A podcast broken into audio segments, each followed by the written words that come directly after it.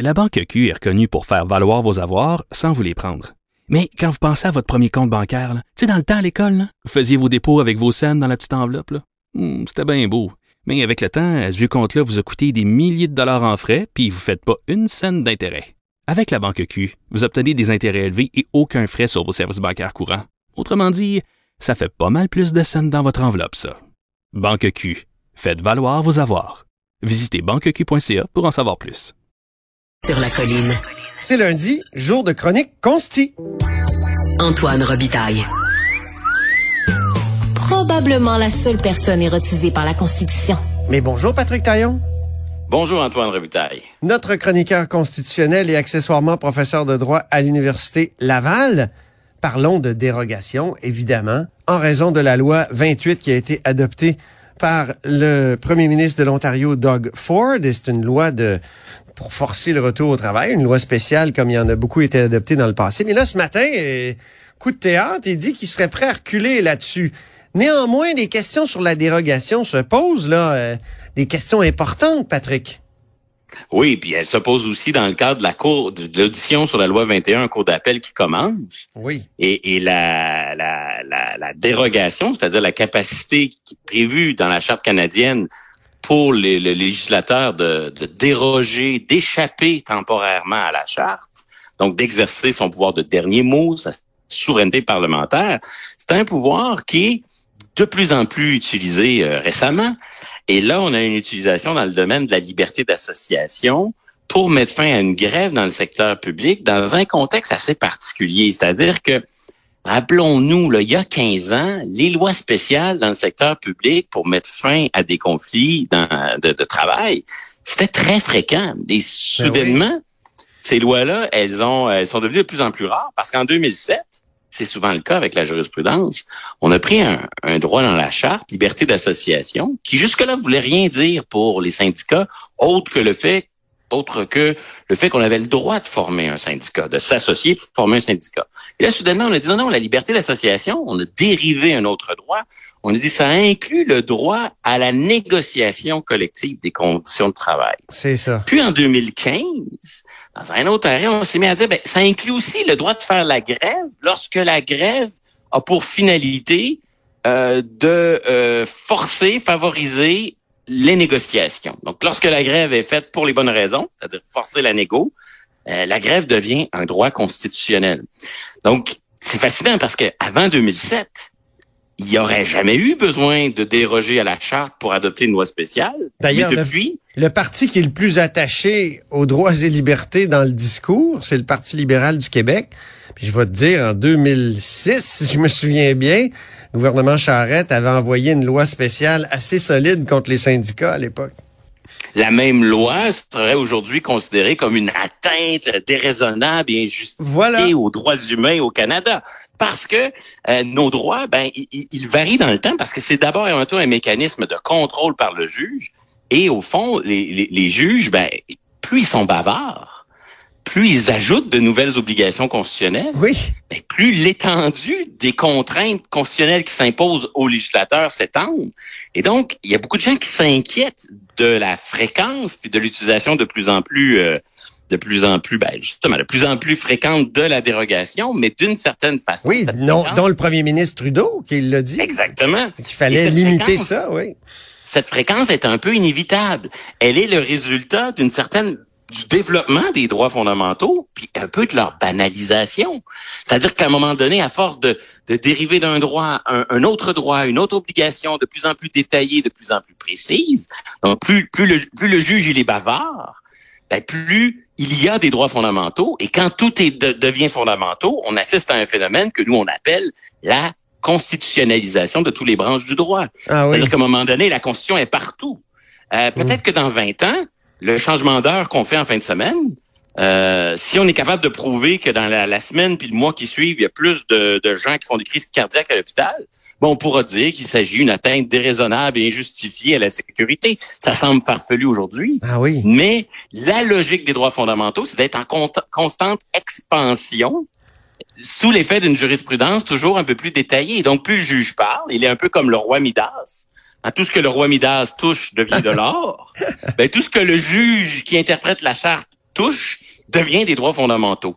Et, la liberté d'association, c'est le parfait exemple. Et, et, donc, on assiste à un peu à une polarisation, c'est-à-dire que on a un juge qui, au nom de la primauté du droit et des libertés, est de plus en plus bavard, de plus en plus actif. Et là, ben, on dénonce là, le, le, gouvernement des juges et ses excès de jurisprudence. Puis là, de l'autre côté, face à toutes ces contraintes-là, il y a un pouvoir politique qui dit, ben moi, je veux intervenir face à ça, je veux ramener la volonté politique démocratique et majoritaire. Puis là, on y voit un péril populiste, le, spectre de la tyrannie de la majorité. Puis au fond, ben, gouvernement des juges et tyrannie de la majorité sont comme le, le nouveau tandem qui se nourrissent l'un et l'autre hmm. et qui nous plongent là, dans deux pôles, deux excès qui, euh, qui font un, plutôt un, beau couple et qui un couple qui a, vocation à durer. Il va falloir s'habituer à débattre de l'utilisation de la dérogation ou du pouvoir d'urgence en temps de crise.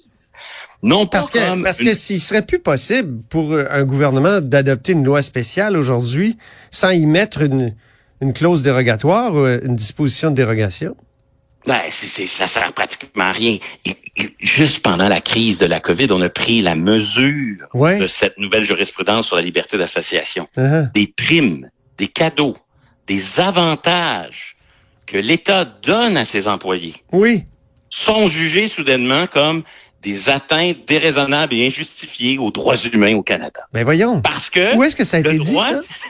Ben, ça commence, c'est-à-dire que pendant l'état d'urgence, on disait ben, justement c'est bien que ces primes-là soient prises sous le régime de l'état d'urgence, ça va être plus facile euh, de les défendre devant les tribunaux, parce que sinon, en raison de la jurisprudence sur la liberté d'association, c'est une atteinte au droit de négocier les conditions de travail. C'est ça le ah! nouveau droit.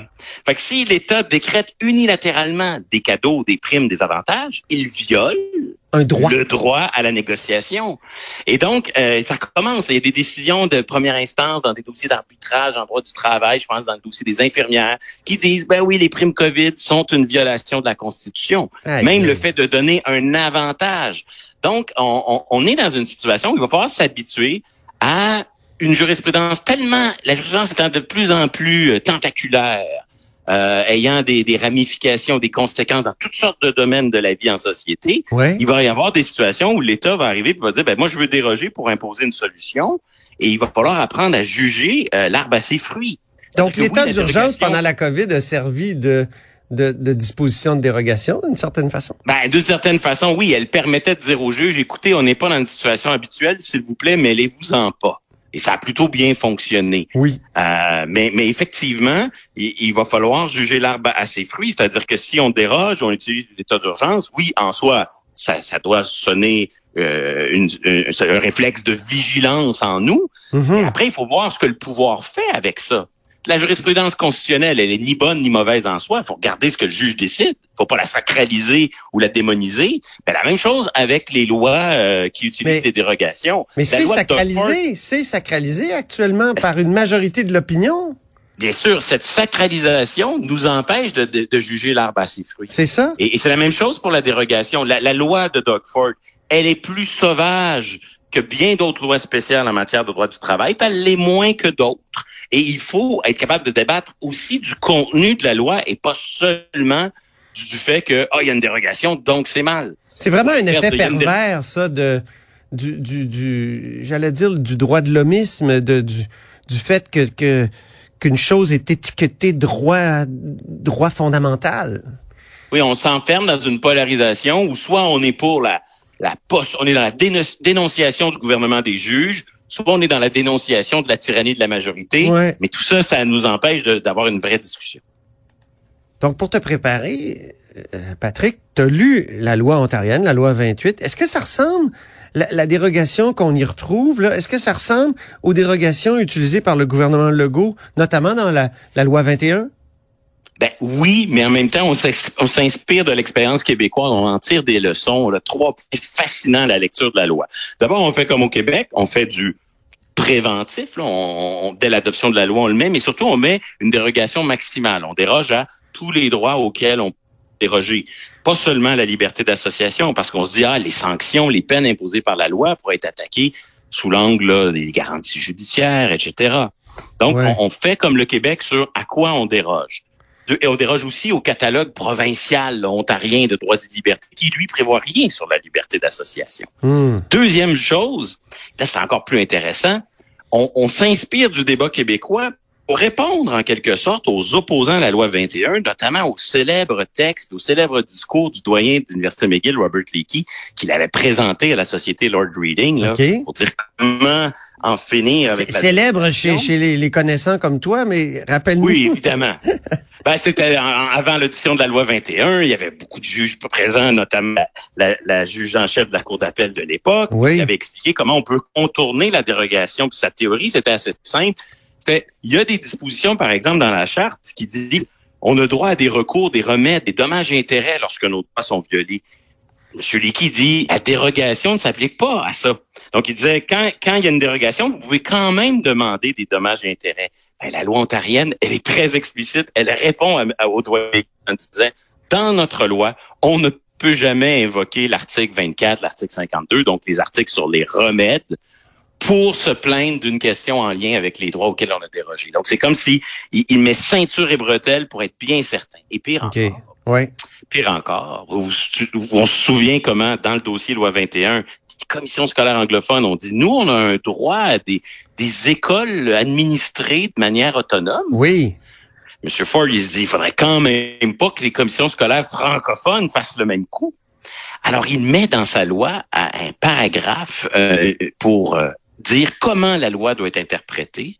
Et il dit, la présente loi n'a pas pour effet de limiter les droits linguistiques de la minorité anglophone, comme s'il voulait dire ordonner au juge, quand vous interprétez ma loi, vous devez y donner un sens qui la rend, euh, qui la place en harmonie avec ma dérogation. Donc, une façon de répondre au juge Blanchard, c'est un peu technique, mais Ouais. quand même, on voit comment le débat québécois euh, a influencé euh, Ford pour ceux qui n'aiment pas le recours à la dérogation, diront pour aller plus loin dans la voie de la tyrannie de la majorité, et ceux qui euh, idéalisent la souveraineté parlementaire diront dans une façon encore plus raffinée et affirmée d'assumer la souveraineté parlementaire. Mais là, on revient aux deux camps et aux deux positions très polarisées. Il nous manque de temps, Patrick, mais euh, là, maintenant que le gouvernement Ford a offert, euh, ou du moins d'a- d'abroger la loi si les employés retournent au travail, qu'est-ce que on se demande ce que le fédéral va faire parce que il a quand même dit quelque chose qui, sur le plan des principes, il peut pas reculer. Là, il dit qu'il y a trop d'utilisation de cette de cette disposition là.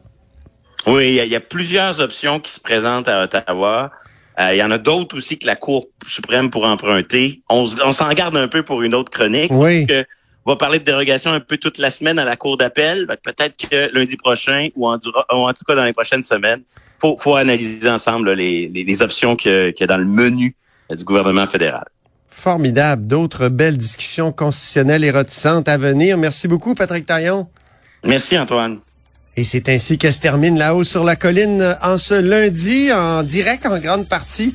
Merci beaucoup d'avoir été des nôtres et d'avoir supporté ma voix caverneuse euh, post-grippale. N'hésitez surtout pas à diffuser vos segments préférés sur vos réseaux. Ça, c'est la fonction partage, évidemment. Et je vous dis à demain.